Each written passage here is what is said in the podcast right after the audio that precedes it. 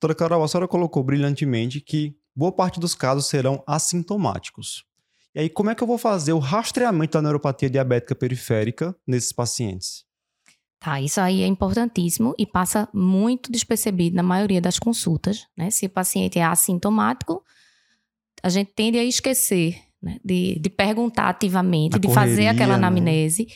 e de rastrear ativamente é, a neuropatia diabética. Então, todas as sociedades, tanto internacionais quanto a nossa Sociedade Brasileira de Diabetes, recomenda o rastreamento de todos os pacientes com diabetes tipo 2 ao diagnóstico e aqueles com diabetes tipo 1 após 5 anos de doença.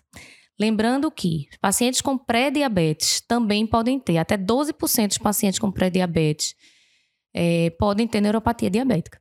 E aí vale a pena, é recomendado também incluir a pesquisa de neuropatia nos pacientes com pré-diabetes e naqueles que têm um diagnóstico de neuropatia periférica idiopática ou que não se achou nenhuma causa, rastrear diabetes e pré-diabetes. Perfeito. Então, não deixar de fazer esse rastreamento quando indicado. E aí, ali no dia a dia de consultório, ambulatório, como é que eu posso fazer essa pesquisa de forma prática? Bom, a pesquisa é super simples, né? é um exame neurológico da, da sensibilidade, das sensibilidades muito simples. A gente precisa de um palito de dente para testar a, a dor, né? Isso eu e... aprendi bem. então, os dois. É, é, preciso fazer pelo menos um teste de fibras finas e um teste de fibras grossas, né? Que são as fibras que levam os estímulos dolorosos.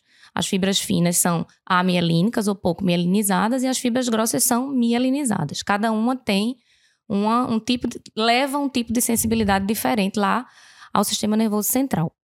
E aí a gente pode usar pelo menos um de cada, tá? Então, para fibras finas que a gente testa temperatura e dor, pode ser o palitinho, né? O pinprick que a gente chama, que é, é a dor pontual, por isso que é feita com palito.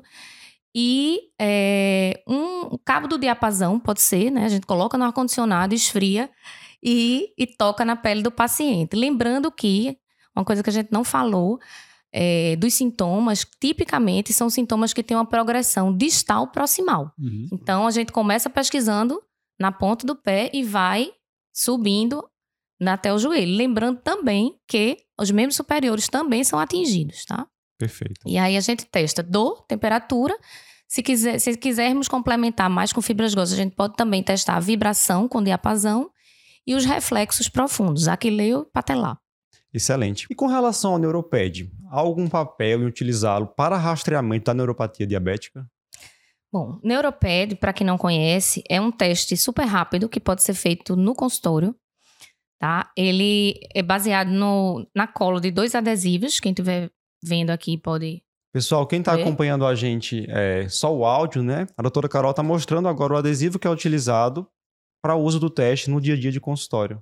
É, é um adesivo que dá uma resposta em 10 minutos a uma mudança na coloração. Vou mostrar para ele ali, que quem está no YouTube consegue acompanhar. De acordo com a presença do suor, né? Ou seja, ele vai avaliar a função sudomotora na planta do pé.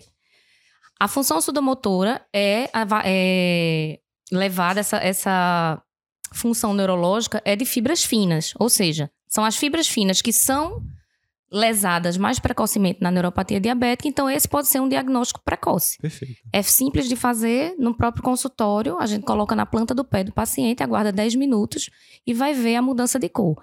Os estudos mostram que ele tem alta sensibilidade, semelhante aos testes padrão ouro, né? Para ver disfunção sudomotora e para ver neuropatia precoce. Perfeito. Quais são as, os testes que são de, de padrão ouro para neuropatia precoce? É a biópsia de pele, em que a gente vê a densidade de inervação, e a microscopia com focal de córnea. Né? São testes que a gente não tem fácil na prática clínica, mas que são feitos em pesquisa.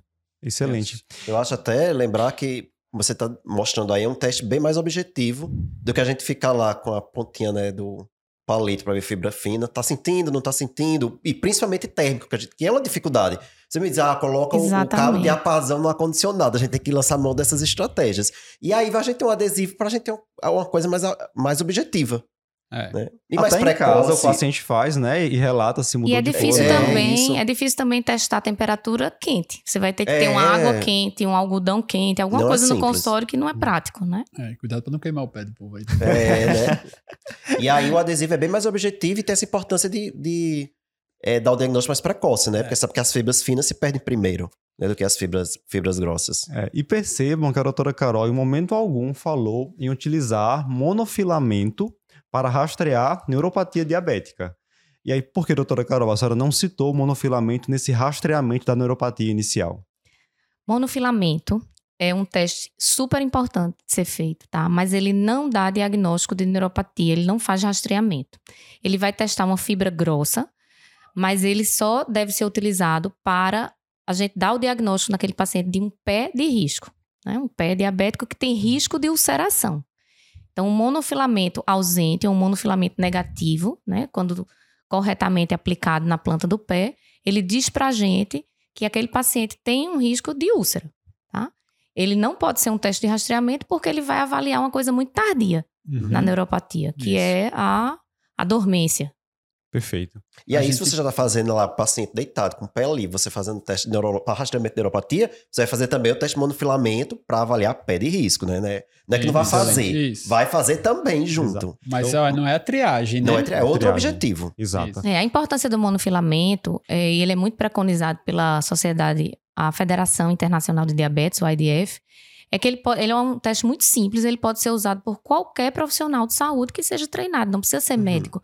Então, em países que têm muita dificuldade de acesso a médico, a consultas, um enfermeiro, um fisioterapeuta, um técnico de enfermagem pode fazer e diagnosticar aqueles pacientes que têm pé de risco. Excelente.